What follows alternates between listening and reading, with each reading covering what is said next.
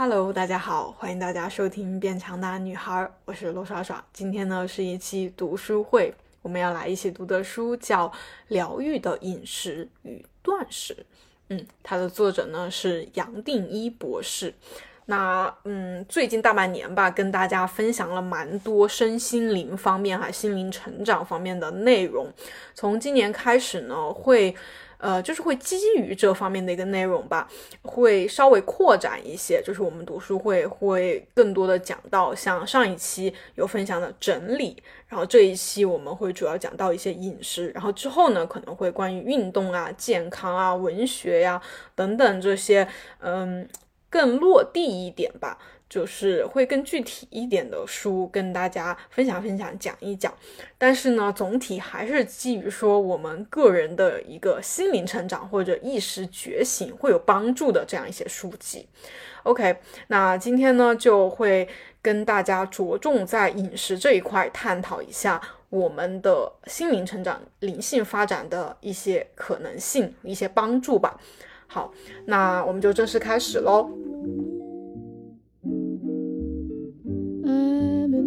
首先呢，还是照例问大家一个问题哈，很简单，就是大家对于断食有怎么样的看法？就是你刚听到断食这两个字的时候，你脑海里浮现的是一些怎样的呃评价？是好的还是不太好的？比如说，呃，你听到的时候，很多人可能会觉得说断食就是不吃东西。啊，那它是不是跟减肥有关系啊？可以帮我呃减轻体重，然后清理肠道。呃，还蛮健康的一种感觉，是这种感觉吗？还是说，嗯，对他一点都不了解？好像隐隐约约有听说他跟宗教或者是呃修行灵性相关，是不是感觉那种啊大师他要到一个什么山洞里面去闭关，他要在自己的那个屋子里面闭关的时候，那他就是不吃东西，他就会断食嘛？是这种比较模糊，根本就不太了解的一种。呃，状态还是说你对他有一些比较负面的看法，就是觉得啊，断食好像就是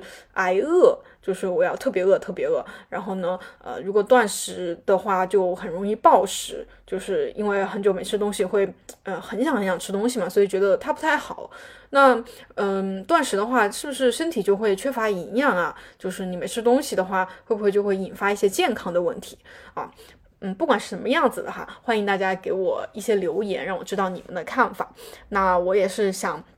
在今天借由这本书跟大家，嗯，具体介绍一下断食这个可能很多人都不太了解，或者是在呃胡乱尝试的一个东西。同时呢，也会分享一些我自己亲身的体验和看法吧。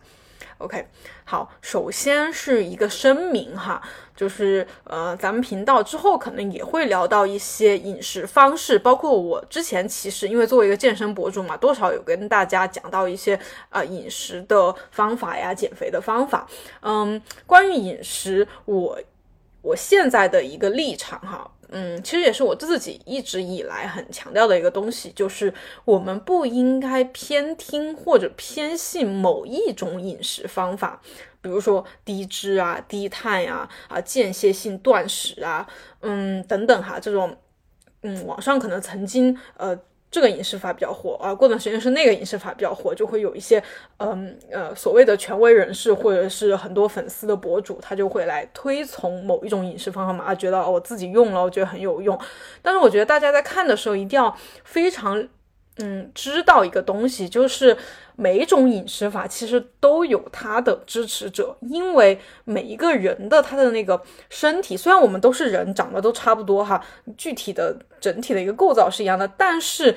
再具体一点，其实是千差万别的。每个人他的这个肠道，他的这个嗯肠道菌群，还有各种饮食习惯，还有他会对哪些食物过敏或者不过敏，或者他他的这个进食的那个，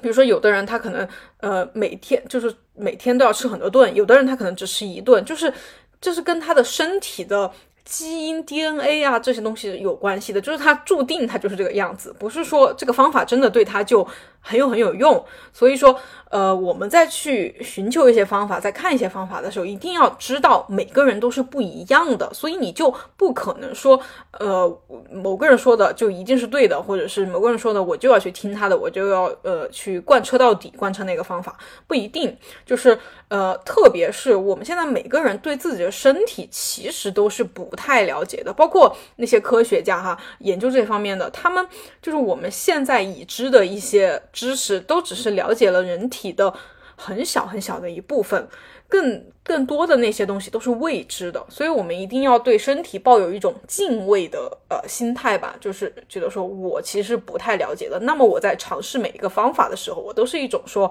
探索、了解和呃收取信息的一个心态，就觉得哦，我试了这个方法，哦，原来我的身体是这样的一个反应，那我就知道了，嗯，我应该继续还是说改变，就是呃这样去了解断食也好、减肥也好、健康也好，或者等等。好，所以说，我觉得对每一个方法，我们都应该去敞开心胸，亲自来验证，不要说啊，看到某个人做了一个实验，看到某个人去尝试了三十天，然后我们就给这个方法就呃就下了一个定论，我觉得不能这样。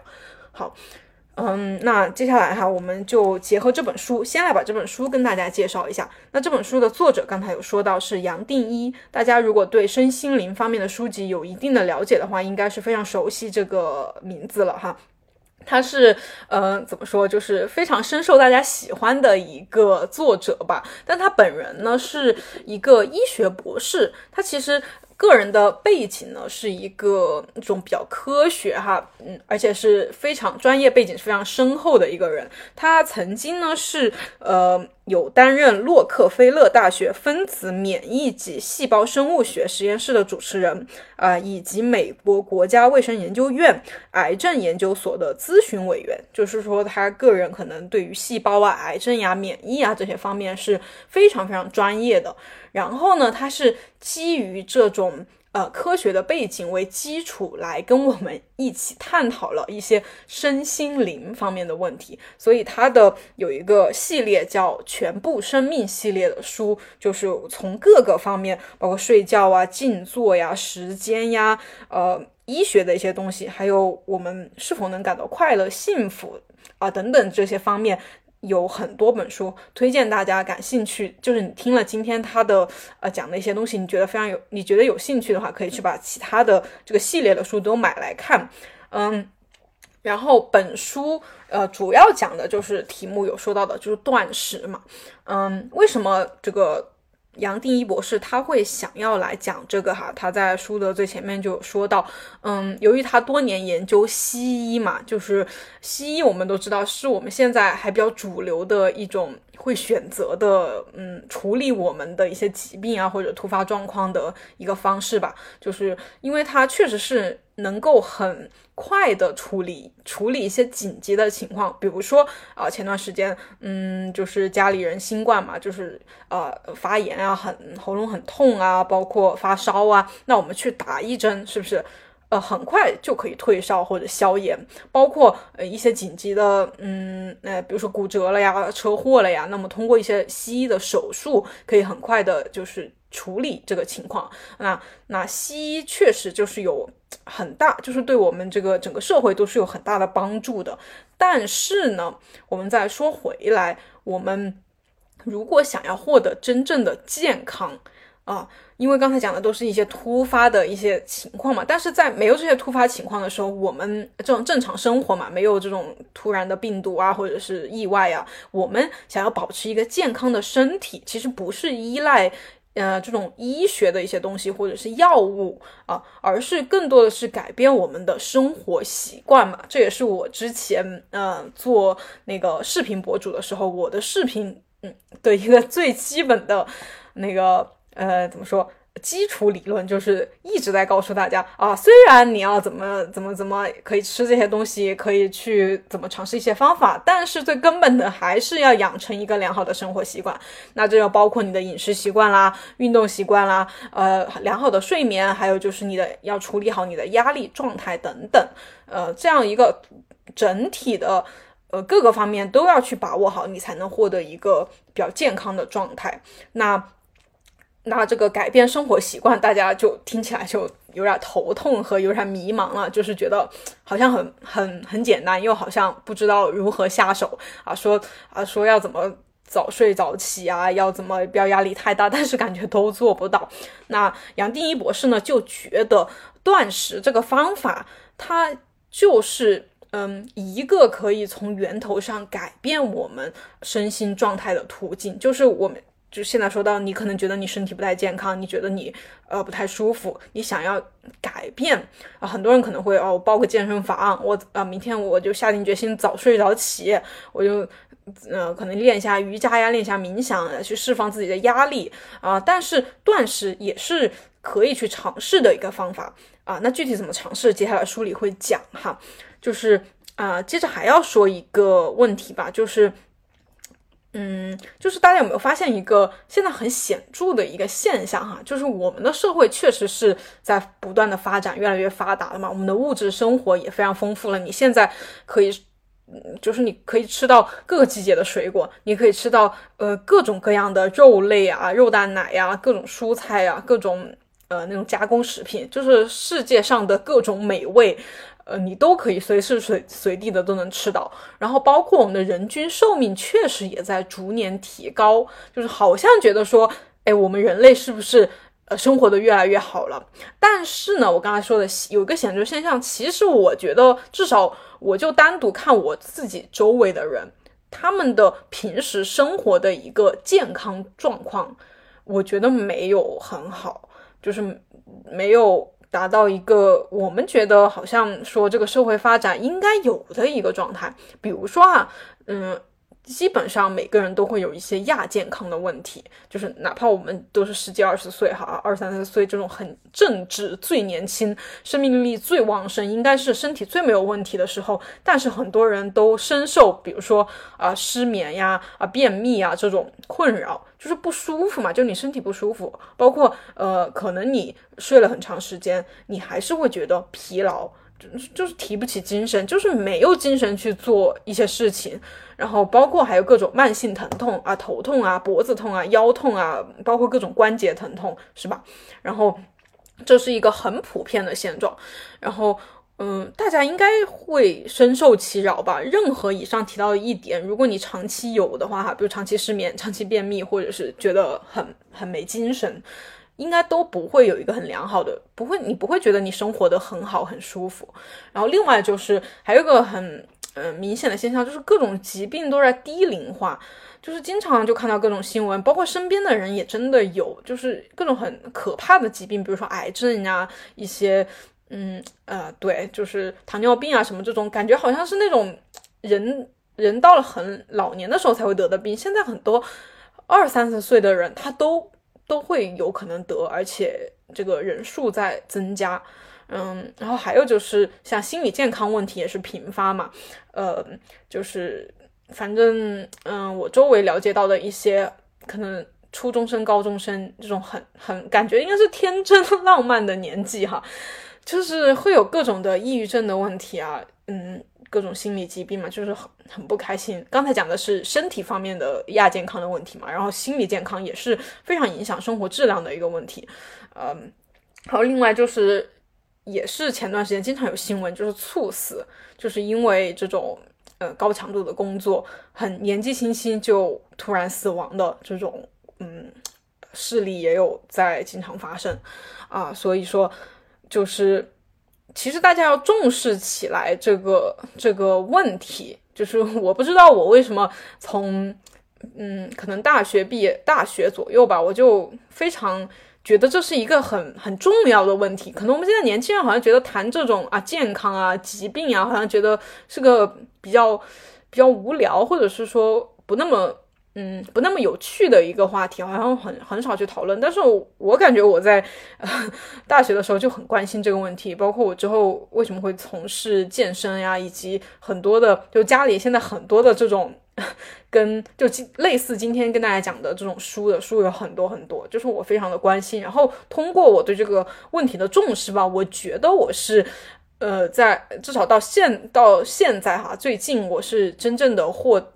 获得获得了健康，或者是说解决了我本来有的健康问题。我觉得有了这样一个健康的身体和心灵，我现在就是活得真的很很好，很开心，很很高质量。我觉得这是一个，这是我们每个人活着都应该。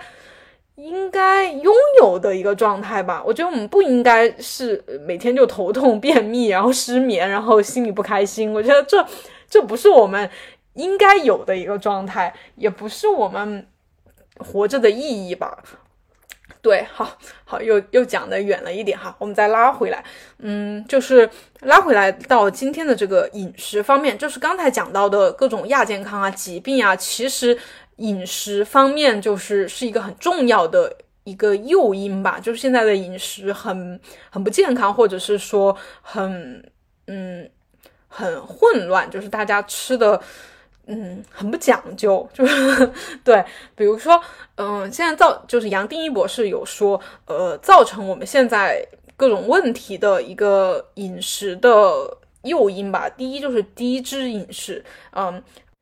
应该蛮多人都会有一点害怕脂肪吧，就是觉得脂肪就是吃脂肪就会长脂肪嘛，就会比较害怕。然后呃，但是其实近在对最近的嗯低脂饮食的，就是我们很多人其实就会刻意的避免一些脂肪嘛，就是低脂饮食其实还是导致了肥胖率在上升，糖尿病、心脏病发病率在增加。因为哈很很好理解的，就是我们的三大营养嘛，碳水、蛋白质、脂肪。你减少刻意避免了脂肪的摄入的话，你就会不自觉的增加另外两项，也是碳水和蛋白质的摄入。当然，蛋白质我们现在很多人觉得是很好的，但是其实我们在少了脂肪的时候，吃的更多的哈是淀粉粉和添加糖。啊，也就是各种精致的米面呀、面包啊，是不是现在很多女生减肥就喜欢吃各种面包来代餐？哎，面包里面其实也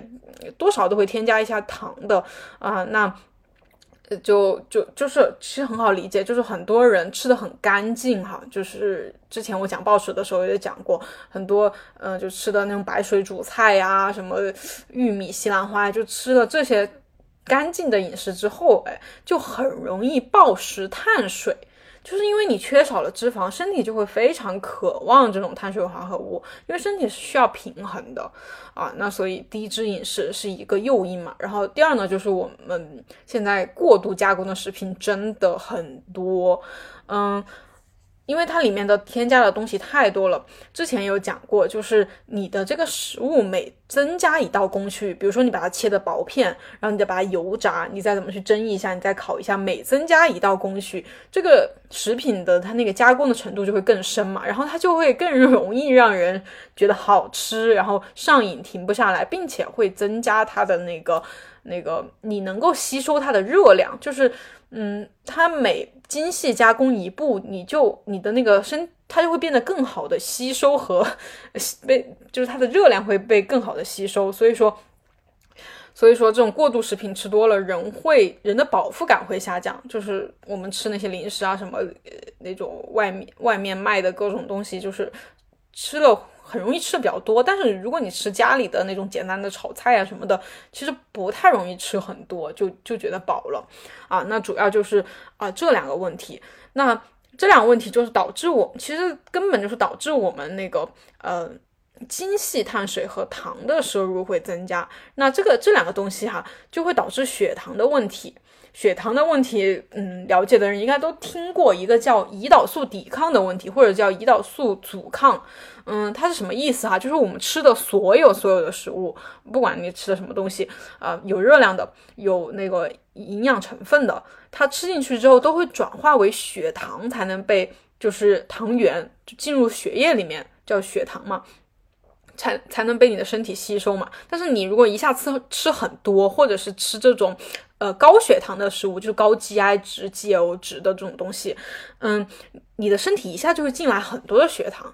它就会形成一个高血糖嘛。大家大家应该多少听过，高血糖、低血糖都是不好的，要在一个正常值，身体才是对，才才是比较健康的。所以血糖一高呢，那身体它有自我保护机制啊，有一个东西叫胰岛素，大家都听过哈，就是那种有糖尿病的人，他要他要单独注射胰岛素，对，它就是属于这个胰岛素有这方面有问题的，内分泌有问题的，所以说。我们正常人呢是能正常的分泌胰岛素的。当你吃一点食物，它就会分泌一点胰岛素来帮你平衡一下血糖。但是你血糖很高的话，哈，呃，身体就会比较恐慌嘛，就会拼命的分泌很多的胰岛素。然后，呃，嗯，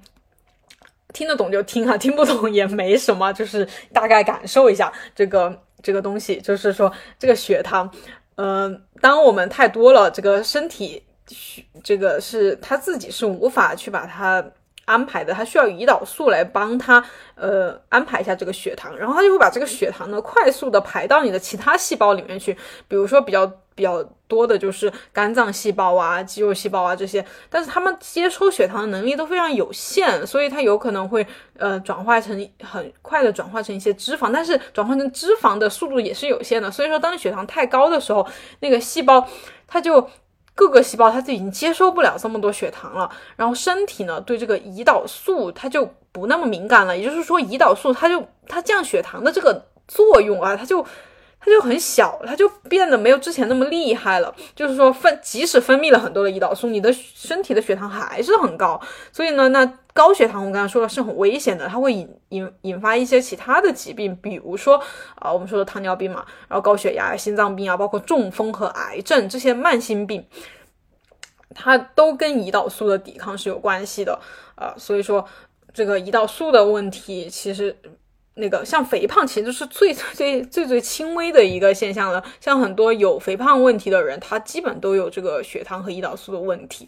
嗯，好，另外一点呢，就是代谢问题。现在我们经常很多女生都喜欢说啊，我年纪大了，代谢会变慢啊。以前减肥很快，现在怎么减肥就是很慢，而且很容易反弹，而且很容易长胖，就是觉得会代谢有问题嘛？确实，确实人是有整个新陈代谢的问题。新陈代谢就是你生成新的物质，以及呃代谢掉旧的，呃比较旧的，就是那种不需要的一些。啊，对，就是旧的旧的物质的这样一个过程嘛，新陈代谢。好，然后好的代谢应该什么样子哈？杨定一博士说，就是应你应该是，如果如果你是代谢比较良好的人的话，你应该是健康的，精力充沛的。这个有刚才讲到，如果有一些亚健康问题的人，肯定就是有代谢问题的。嗯，那种经常感觉没精神、没精力啊，是不是？二十几岁、二三十岁就就没精力了？你想一下。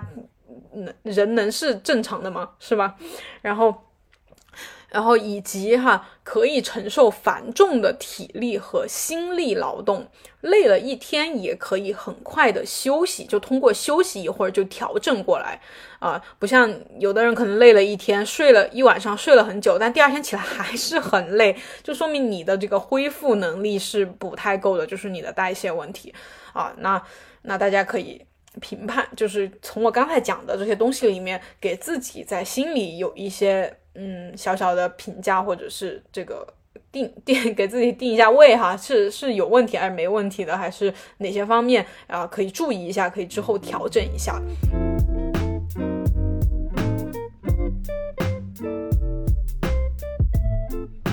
OK，铺垫了这么半天哈，其实。整本书的大概一半以上的内容嘛，其实就是我刚才讲的，就是铺垫了很多啊，我们现在人的一些问题啊，然后我们会觉得比较困扰的一些一些方面哈，就是他为什么会这样讲了一些，讲了一下有哪些问题，以及这些问题是怎么形成的，就是在大半本书都在讲这个东西。好，然后讲到最后呢，就是说断食可能是我们可以去。嗯，尝试的一个方向，呃，一个一个途径吧。对，呃，那接下来就要介绍一下杨定一博士认为的断食是什么样子的。首先，断食是什么？哈，断食呢，其实就是你不进食的时候，呃，那不进食呢，其实也包括不进食固体的有热量的食物。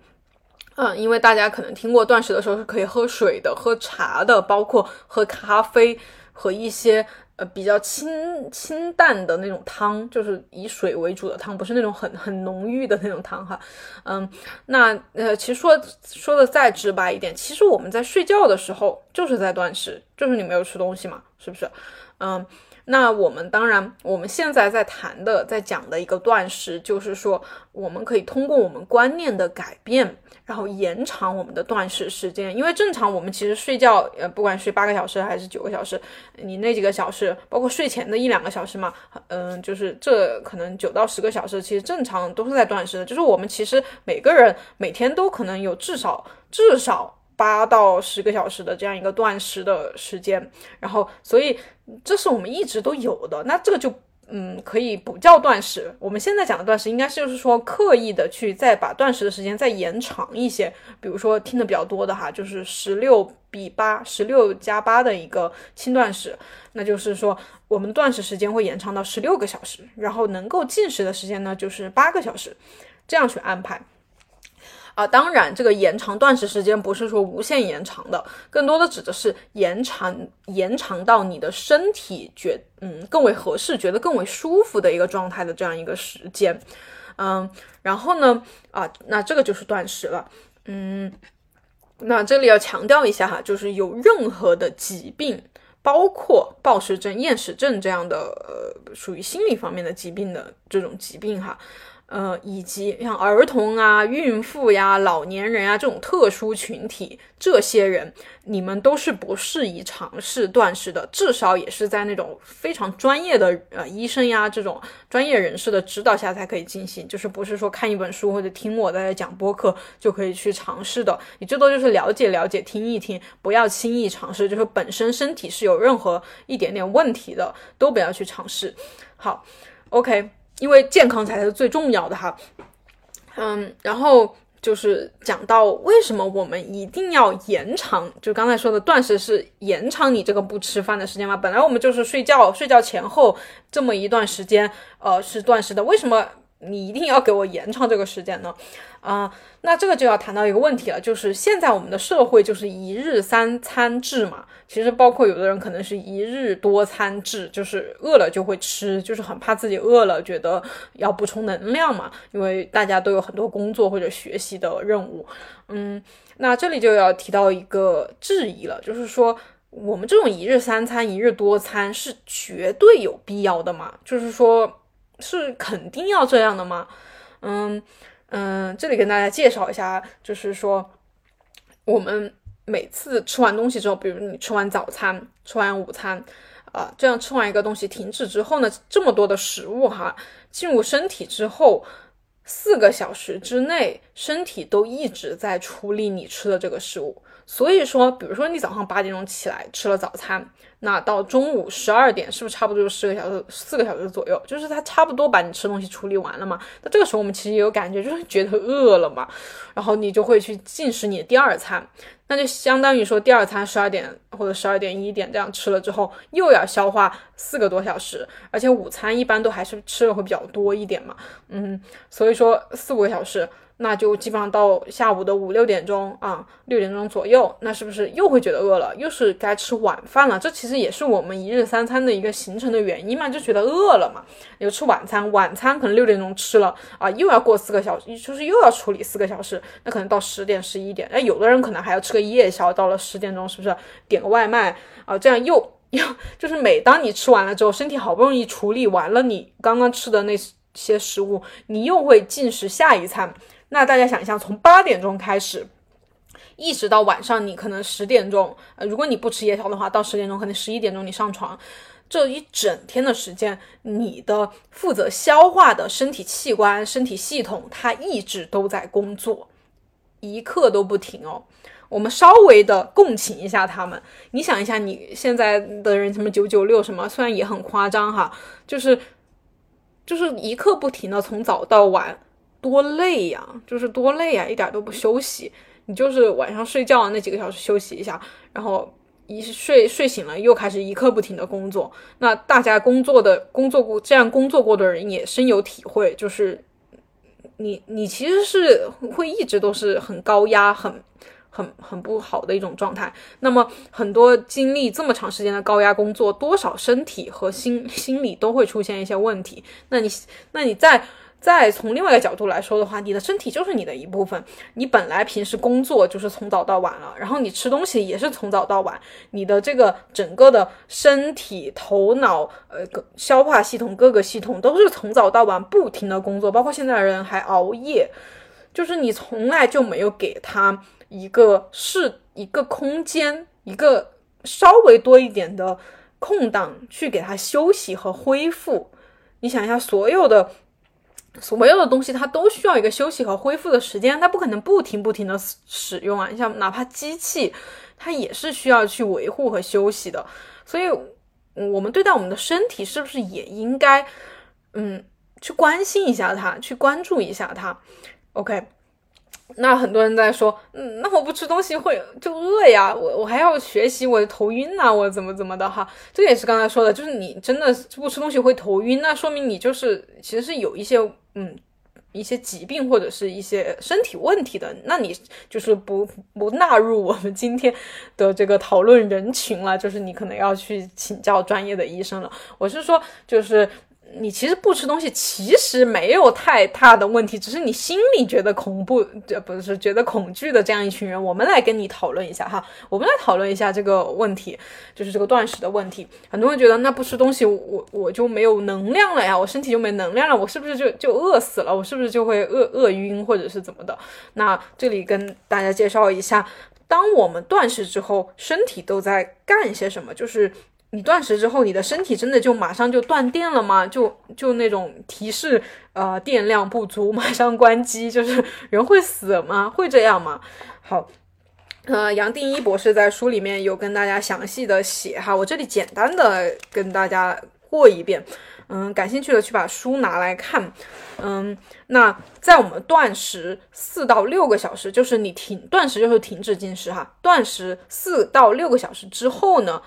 呃，就是这个期间哈，刚才不是说了四个小时都是在拼命的消化食物，但其实不是说四个小时它就完全停止了，它其实后面还是在处理一些啊残余的东西，所以四到六个小时其实一直都在消化你摄取的食物，然后把它转化为能量啊，怎么处理啊，排出啊，还是怎么，反正就是各种哈，然后，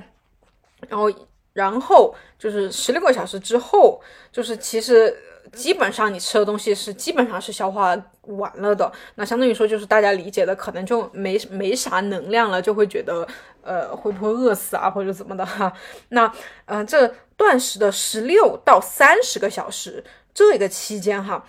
呃储存在你的肝脏里面的肝糖其实差不多就是用完了的，因为我们。除了我们的身体能量啊，怎么获得能量？你你要你要醒过来，你要走路，你要思考。能量一个是通过我们进食嘛，就你吃东西就是增加能量。其实我们身体本身是储存了一些能量的，就是刚才说到的那那个血糖嘛，糖原，血液里的糖原，通过血液去运输到各个器官里面，比如肝脏和肌肉，就肝糖原、肌糖原，这个是比较比较常见的一个。储存你能量的一个地方，但是它储存的其实不是很多哈，所以说断食十六到三十小时之后呢，你的肝糖啊这些其实差不多就用完了，然后身体呢就会开始动用蛋白质，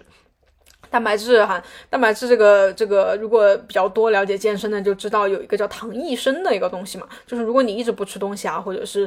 呃不摄入这这些热量的话，你的身体就会把你的蛋白质转化为葡萄糖来给你供能。啊，那就是很多人理解的，就是会不会掉肌肉啊？就是呃，会不会就分解掉我的肌肉啊？确实是，就是会分解掉一些你身体里本身储存的蛋白质。那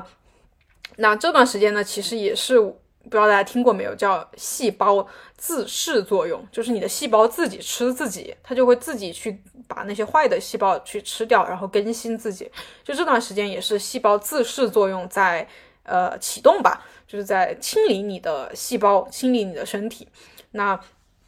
那所以就是说，这个期间呢，就是断食期间，就是肯定是要喝水的，因为水是生命之源嘛。就是你整个这个运作，虽然你没有吃东西了，它不需要再消化你的呃吃进去的食物，但是它要。帮你维持活着的这样一个状态，它要开始去分解一些东西啊，或者什么细胞自噬啊，反正就是各种各种程序，就是它需要水来作为一个作为一个怎么说中介吧，作为一个帮助，对。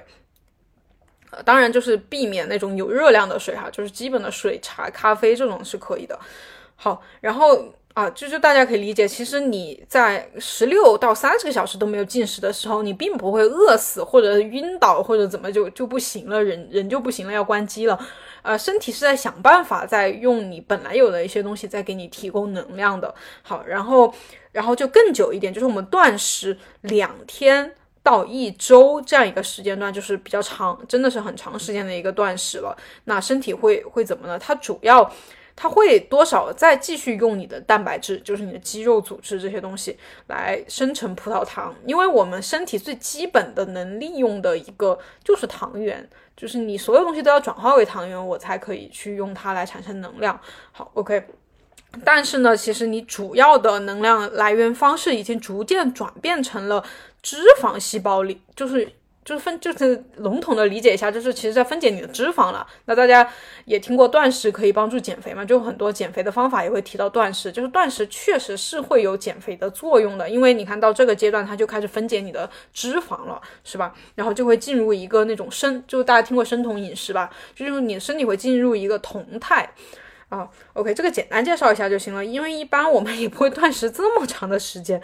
好，反正你断食一周左右的这个时间的断的时候呢，你整个身体的代谢的一个方式主要就会变成使用脂肪作为能量。嗯，那很多人可能很多人没有体会过哈，但是体会过的人就是说到这个时候呢，已经基本没有什么饥饿感了。然后，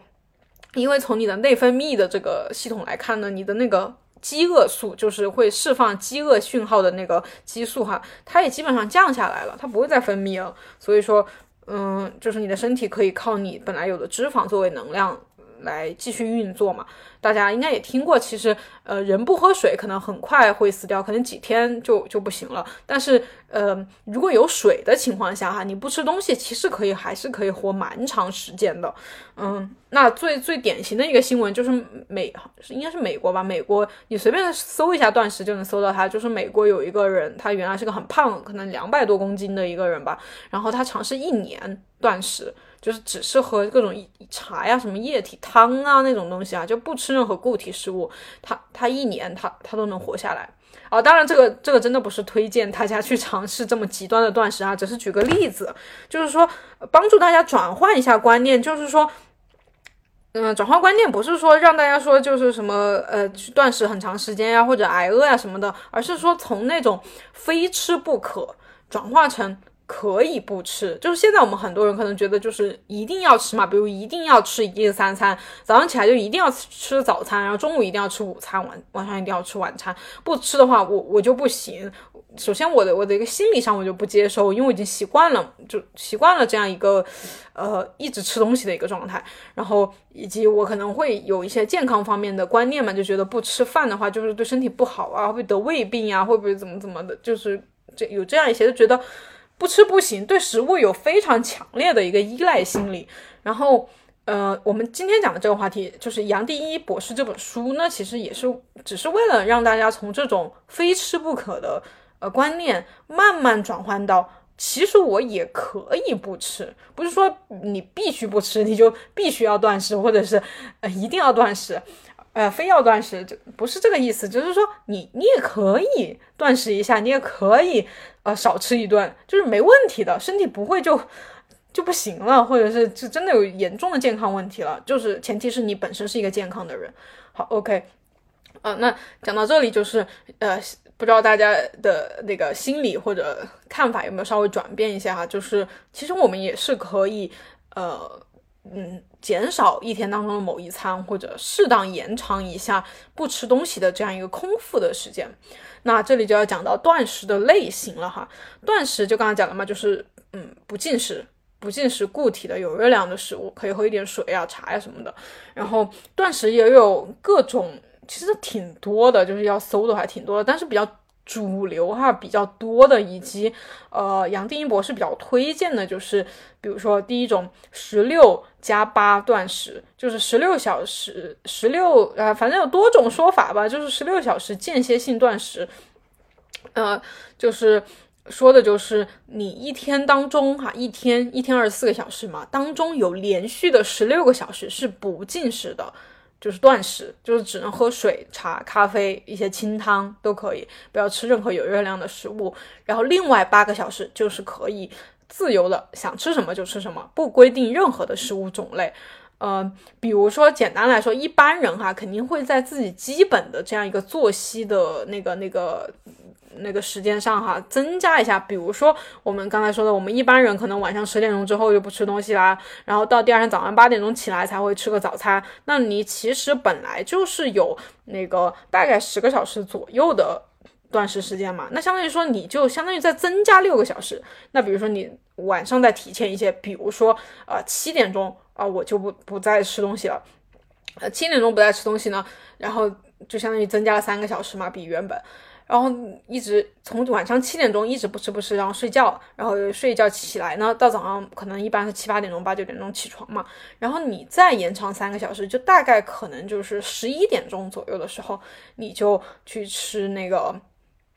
就可以吃你的第一餐了。第二天的第一餐，那中间就是有。差不多十六个小时的不吃东西的时间，然后你从第二第二天的十一点钟才吃第一餐的固体食物，然后一直可以到一样的，就是到晚上的那个七点钟左右，这中间的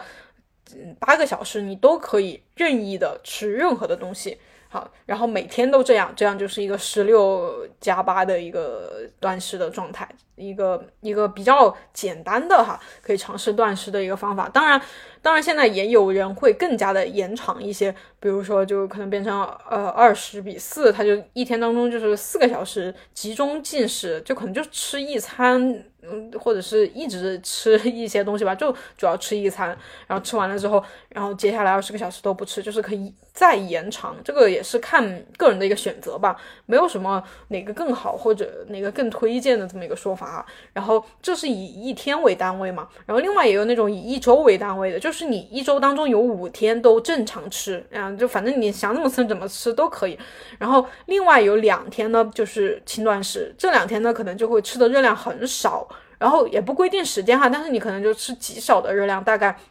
大概可能五百卡、六百大卡，就是只吃一顿那种感觉哈。这种就是五加二轻断食，然后还有那种隔日断食，就是一天正常吃，然后第二天呢基本上什么都不吃，然后又第三天正常吃，第四天又基本上什么都不吃，就是这样隔日的去断食。哎，反正就是你只要不吃东西的时间比正常的这样一个作息哈，就是。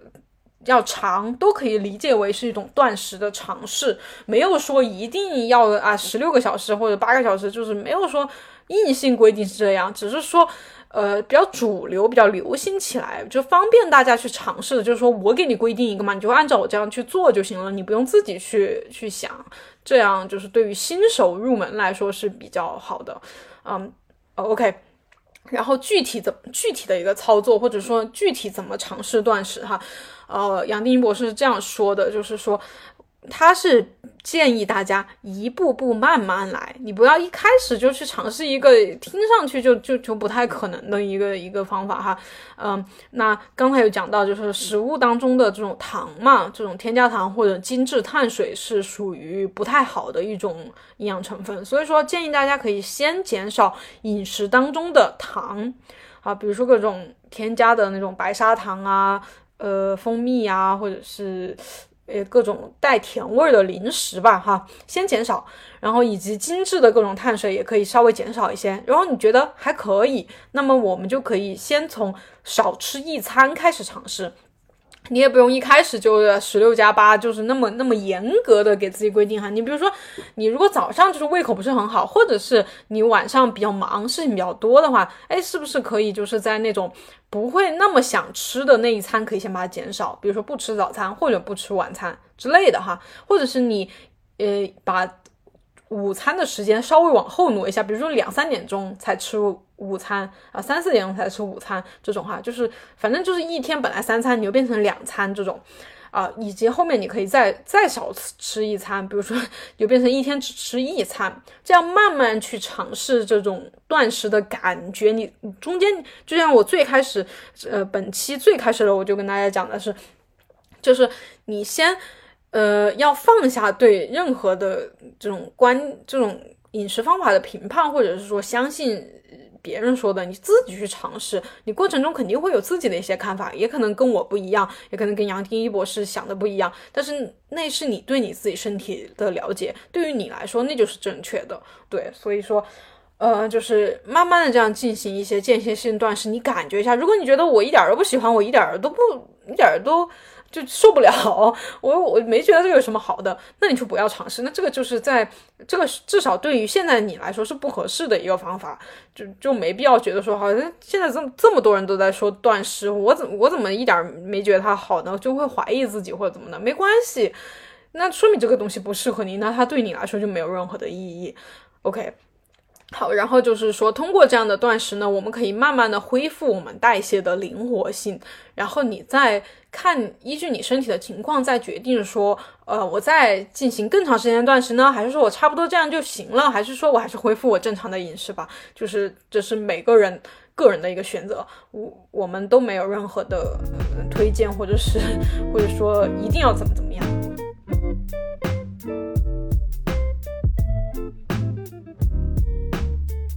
OK，那通过尝试断食呢，我们一方面可以就刚才说的，如果你一日三餐的话，你的这个身体是一直一直没有休息的。通过断食，我们可以让我们的身体这各个系统啊、各个器官得到一些休息。你想，它休息，它就在恢复嘛，它就会就是。呃，如果你不停不停使用，它就很容易老化。但是你经常给它时间休息和修复的话，是不是它就能更多的维持在一个比较啊年轻也好、健康也好、好用这样一种状态，是吧？然后另外呢，就是嗯，从我们的这种心理上，呃，减少对食物的依赖，因为现在很多人其实嗯。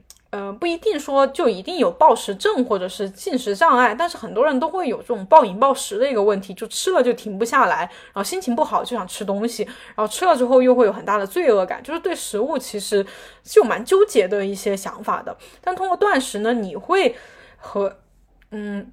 你会能够去调整和食物的一个关系，然后。嗯，怎么说？就是刚才有说了，其实暴食有进食障碍的人是不太适合尝试断食的，因为进食障碍它更多的是心理上的一些问题。所以说你那断食它是从饮食上再去做一些操作嘛。所以说，嗯，有进食障碍的人应该先从心理上去进行一些调整，然后你如果呃调整的比较好了，你可以通过断食去再去修复你和食物的关系，是这样的啊。所以说，就是断食可以让我们的身心。都得到一个恢复和平衡吧，然后包括刚才有讲到的一些从从这种，嗯嗯，就是身体的细胞啊，就刚才讲到细胞自噬作用嘛，这也是断食最最有名或者是最最被提常提到的一个说法吧，因为他也得了诺贝尔奖嘛，就是细胞自噬的一个作用，就是你的身体会更新，你在断食期间，你的这个身体会它在。不停的去给你更新，因为我们现在会很多人担心的是一个衰老啊，就是人老了之后会生病嘛，然后以及呃会行动变慢，就是你整个人就会不太好好用的那种感觉。然后，那么在断食期间呢，细胞呢又会不停的去更新。你想一下，呃，我们把老旧的细胞给这种。自己把自己给吃掉了，然后生成新的细胞，你的身体是不是能就是能延缓一下衰老，然后以及保持一个相对来说更年轻的一个状态？那这也是断食比较多提到的一个好处吧。那好处，嗯，但但是具体是不是有这样的好处，是不是有这样的感觉，就是因人而异，不是说呃你呃你为了年轻为了什么我就一定要断食断很久的食，就没有这种说法。所以说，呃，杨定一博士在最后也也就是非，我觉得他是非常诚恳的一个人，而且也说的让我非常感同身受。我真的想法跟他是很像的，就是他说，坦白说，身心的转化是意识转化自然的结果，饮食和断食的疗愈主要还是配合个人的成熟度，勉强不来。是的，就是。就是现在很多人他可能觉得我要减肥啊，我要怎么改变一下自己，或者你是为了健康嘛，然后可能听到断食好像挺有用的，然后就会去呃尝试，或者是说各种看别人的方法呀、教程呀，然后去试。但是其实结果吧，就是嗯，大多数人应该就是会感觉不是特别好，或者会遇到一些。就是反而会生成一些新的问题，是吧？就包括之前很多人为了减肥，然后他断食，然后他就暴饮暴食，然后就会变成暴食症什么的，然后他和食物的关系反而就会更加恶化了。所以说，就是嗯，像呃杨定一博士他说的这样，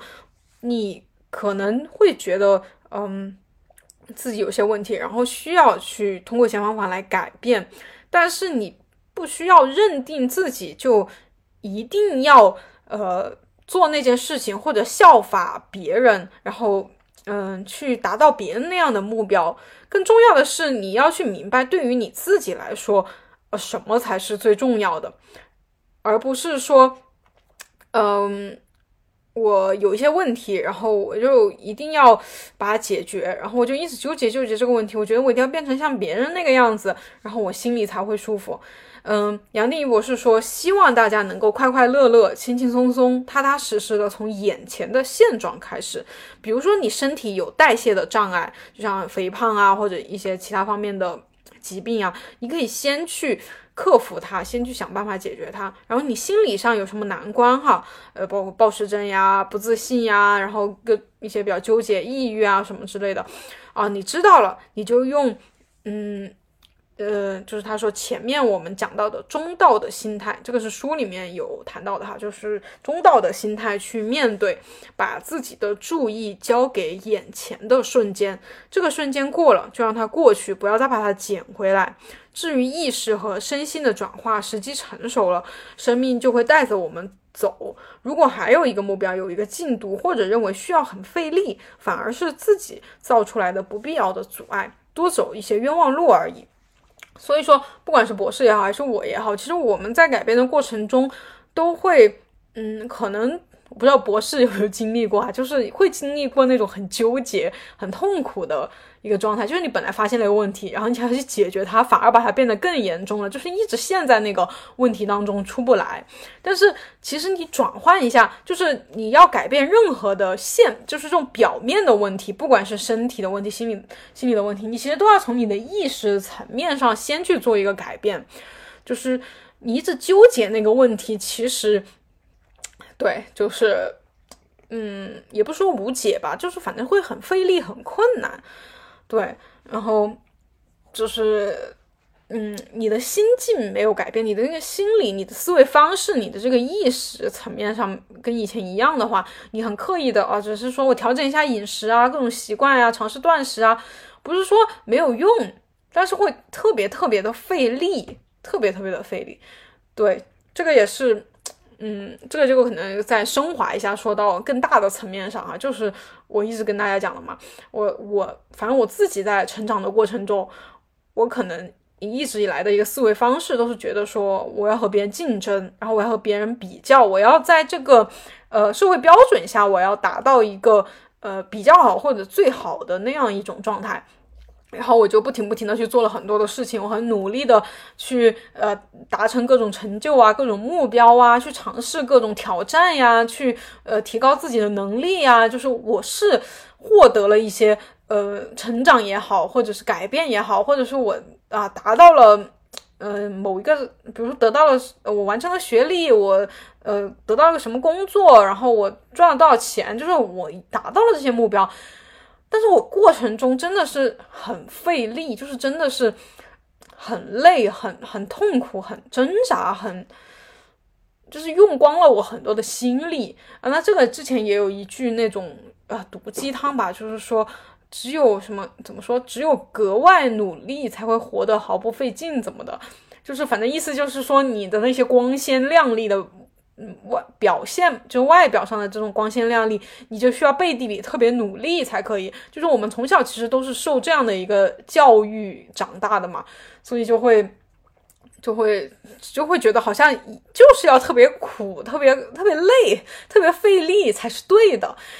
然后，但是反正我过来人，就是我这么小小的一几年，就是就是我也不是那个经历了很多事情啊，但是我经历的这些事情来说的话，我就觉得很费力啊，是得到了一些东西，但是我我并不开心，我并不快乐，我好像就是感觉这个这个是无止境的一个过程，就是我要一辈子都这么费力，我才呃。就是才可，就不是才可以，就是没办法停下来，就是永远没办法停下来，因为你停一停下来，你那些恐惧、那些恐慌的思维，就是会，就是会占据你的头脑。你只有在拼命拼命往前走的过程中，你才可以暂时的、暂时的获得一些安全感吧。但是你必须得一直一直这样。所以，所以我现在的一个想法就是说。就是说，我要做什么事情的话，我就要顺着我的本性，或者顺着我身体也好，心灵也好，就是本来有的这样一种能力或者是现状，然后我去做，而不是说我勉强自己去做到一些自己，嗯，做不到，或者是需要很累、很费力才去做的一些事情。那就像呃，博士在最后最后说到的，说你做是因为你可以做，而不是因为你需要做。对。就是作为一个存在本身，我们每一个人都本身就是圆满的，就是完整的，就是什么都不缺的。我们这个样子本身就是非常完美，非常。非常可以的一个状态了，然后在这个基础上，你想要去做什么事情，你想要做什么改变，你想要去体验什么新的东西，这些都是因为你想要做，然后你是可以去做到的啊。所以说，我我去试一下，我去体验一下，然后我就觉得很很开心，很好玩，很有意思，很有趣，然后我去做了，而。并不是基于我们之前很多人会有的一种匮乏的思维嘛，觉得说啊我不够好，我还缺什么，我这也缺那也缺，我这也比不上别人，那也比不上别人，所以我必须要去做一些事情，比如说我必须要健身，我必须要断食，我必须要控制饮食，我必须要呃干嘛干嘛赚很多钱，然后我才会觉得自己是完整的、完美的，然后好的，就是不应该是这样一种思维。所以，呃，以上呢就是这本书所有的内容哈。然后接下来我可能就是分享一点点我自己跟断食以及刚才讲到了这种这种意识相关的一个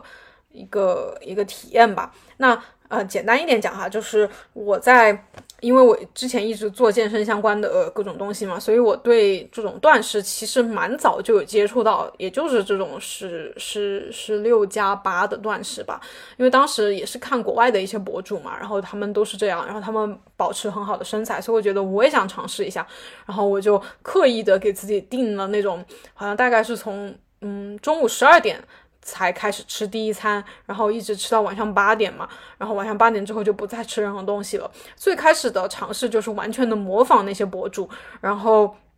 总体的感觉吧是不太好的，因为我完全就是从这种头脑层面在刻意的要求自己的身体做这些事情，而并没有真正的去感受身体的感受，去感受它需要的到底是什么，它呃。吃多少就足够了，而是，嗯，而且我想的是，我的一个出发点就是，我觉得这样做，我的身材就能和那些博主一样好，我就能瘦，我就能变得更好。因为现在的我是不好看的，身材不好的，所以我需要去做这件事情。我不做的话，我我的身材就不会有那么好。所以做这个事情，我是要求自己强制性的。从理智层面去要求自己做的，所以最开始反正就是完全用意志力去逼迫自己坚持。因为我是一个还蛮有毅力的人嘛，就可能我的内心恐惧是比较深的，所以我经常能够利用这种恐惧来要求自己做和坚持很多事情。嗯，然后坚持的结果呢，就是因为那段时间我其实还是多少有一些暴食的问题的，所以我基本上就是呃十六个小时。呃，不吃的时候我就忍着嘛，忍着，然后用各种鸡汤来要求自己啊，你忍了，你你能够忍受饥饿，你就是最厉害的，你就是最自律的，你就比别人好。然后那八个小时可以进食的时候，我就是那种有点像饿了很久的那种野兽一样，反正就是会吃很多的东西。然后吃完了之后呢，又会非常后悔和自责，就是嗯，就是觉得嗯嗯，其实。你本来是为了减肥的，你在八个小时内疯狂的吃，然后这完全就不符合一个那种自律减肥的这样一种一种状态，所以你整个人就是就是在这一天当中有意识的时候，你都是在呃，先是压制自己、鞭策自己、骂自己或者责。就是用这种控制性的语言嘛，评价性的语言去要求自己忍受饥饿，然后身体也是在挨饿的。然后，因为你们去享受美，因为我们刚才讲了，断食其实并不是挨饿，很多人可以不止十六个小时，可以更长的时间去进行断食，而且是非常享受的，因为它是在很深的去跟自己身体进行连接。但是我并不是，我我是那种 完全就是不理会身体的感受，以及用各种的那种。嗯，恐惧感吧，就是一方面是恐惧自己不够好，另外一方面也是对饥饿的恐惧。因为之前减肥有过很长时间的刻意虐待自己身体式的挨饿式减肥，所以身体对这种饥饿是有恐惧感的。本来其实饥饿是就是断食空腹的这种时间，我们刚才就讲了嘛，就是。断食的时候，其实身体应该是享受这种不用去消化食物的这种轻松的休息的感觉。但是呢，由于之前是这样被虐待过，他对不进食是有恐惧感的，他就没办法放松的去享受。所以在整个过程中，除了这种恐惧感之外呢，就是吃的时候就是疯狂的失去意识一般的暴饮暴食。就是大家有过暴食的经历的人都会有体会，就是那段时间你其实是。整个人就是像退化到野兽的那种状态了，就是看到食物就疯狂的吃，就只想全部塞进嘴里，也不品尝，也不咀嚼，更别说是慢慢的享受了，没有这种东西。然后以及各种，然后以及随之而来的羞耻感、后悔的感觉，所以你整个一天都是在地狱里面一样的感觉。呃，这就是我最开始尝试的断食嘛。然后到后面，我印象比较深刻的就是，因为我做博主嘛，我有一期视频我有尝试过，呃，七十二小时的断食，就是三天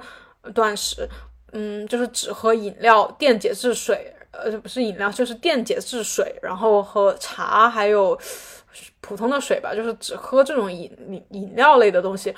呃，水之类的东西，然后就完全不吃东西，因为那一期是为了拍视频嘛，所以就尝试了一下，一方面是。当然，最主要的是为了拍视频，因为我是个博主嘛，就是，嗯，对，就是你为了去拍一些内容，你要去尝试一些新的东西。然后另外一方面就是，也是想尝试一下吧，就是，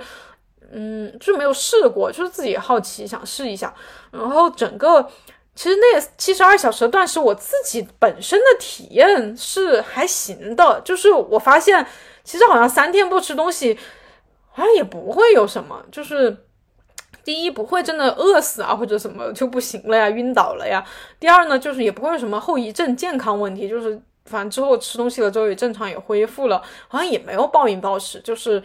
都还好，就是感觉两三天不吃东西，嗯，并没有什么可怕的东西，可怕的地方。嗯，对，当然那期视频也是引起比较舆多舆论的讨论啊，就有些人可能觉得这样不太行，就是有一些批评的声音了。但是这个倒不重要，就是就是跟大家分享一下，就是我有这种最长时间是三天断食的一个经历。呃，但是我个人觉得这个好像没有特别对我来说没有特别大的意义，就是刻意的那么长时间的不吃东西。嗯，对。可能我之后会尝试吧，但是目前来说，我就再没有进行过这么长时间断食了。然后再说到最近吧，就目前来说的话，呃，我现在整个人是很灵活的一种饮食的状态，呃，所以说我的。嗯，我的饮食可以用一周为单位来介绍吧，就是因为我是一个现在是一个无业游民，然后，然后就是不需要干嘛，但是我每天的事情还是挺多的，因为我需要健身，我需要看书，我需要给你们录节目，然后我还需要有一些自己的玩儿 玩儿的时间，对，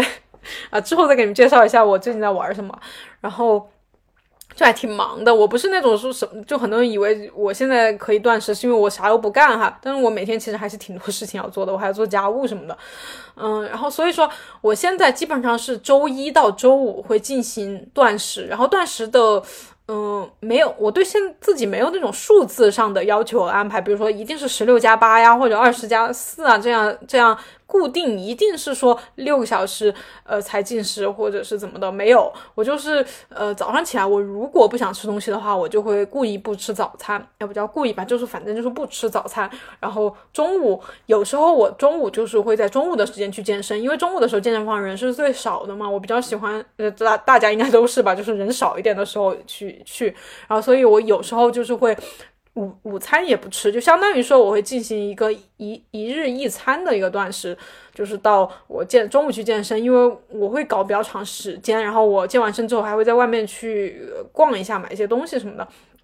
对，所以说会到大概四五点钟才会回家，然后就刚好就吃个晚餐嘛，吃了晚餐之后，然后就会吃一些零食，因为我现在还是会，就是不会是说纯粹的那种。很健康啊什么的，我就是现在就是什么都吃的一个状态，就吃一些自己喜欢的冰淇淋啊、饼干什么的，然后就算是一餐吧，我把它理解为一餐，就是晚餐之后再吃一些零食，然后就结束一天的进食。就是在周一到周五，我很多时候会是一日一餐，但是有时候如果中午有人约我吃饭的话，我可能还是会一日两餐，但是更多的反正就是，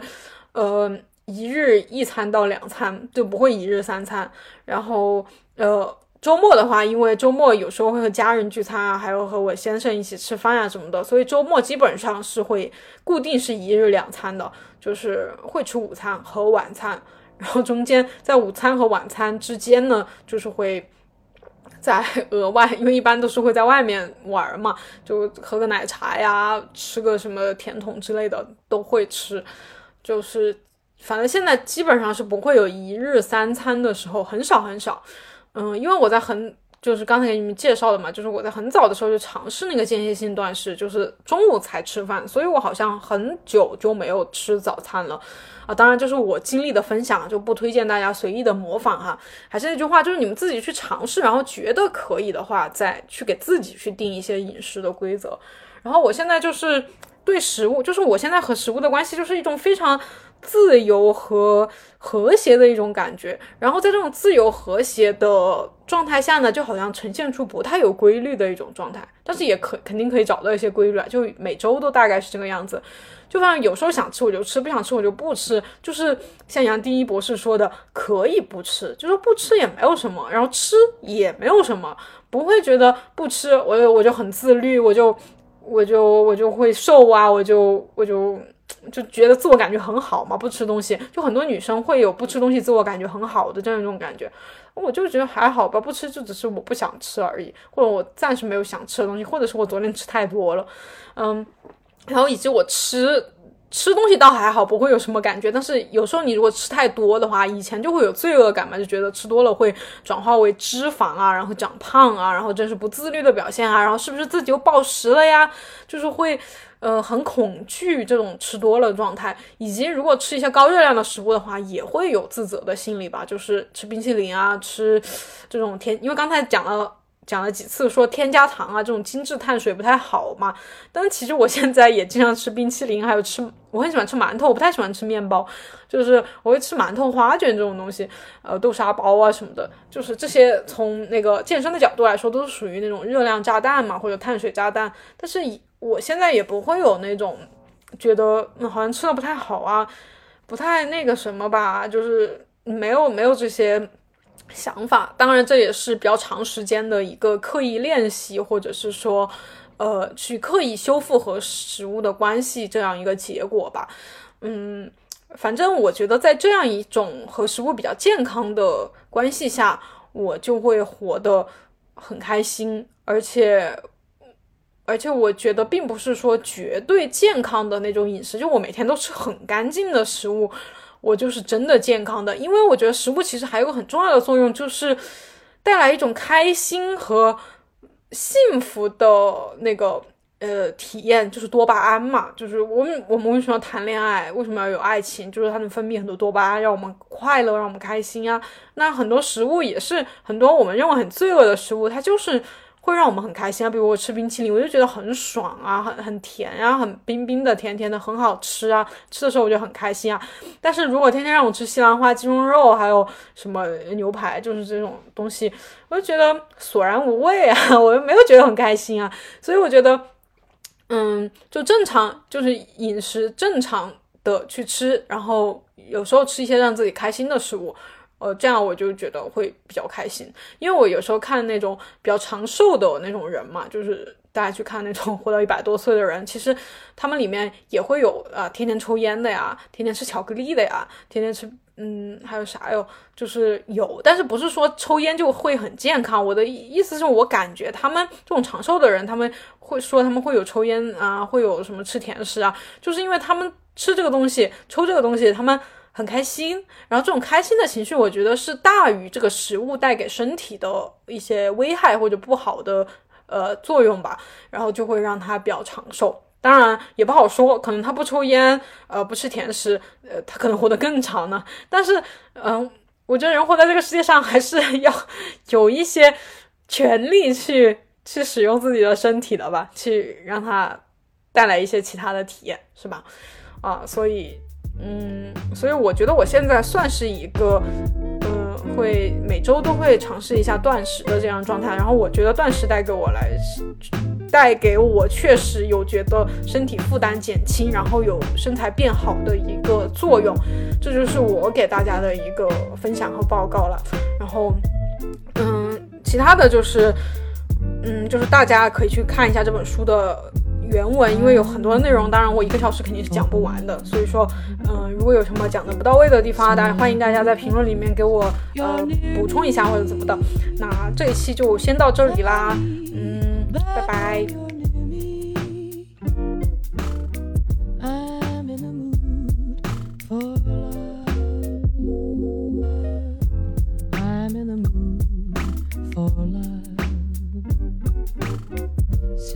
Simply because you're near me, honey. But when you're near me, I'm in the mood for love. Heaven is in your eyes, bright as a star.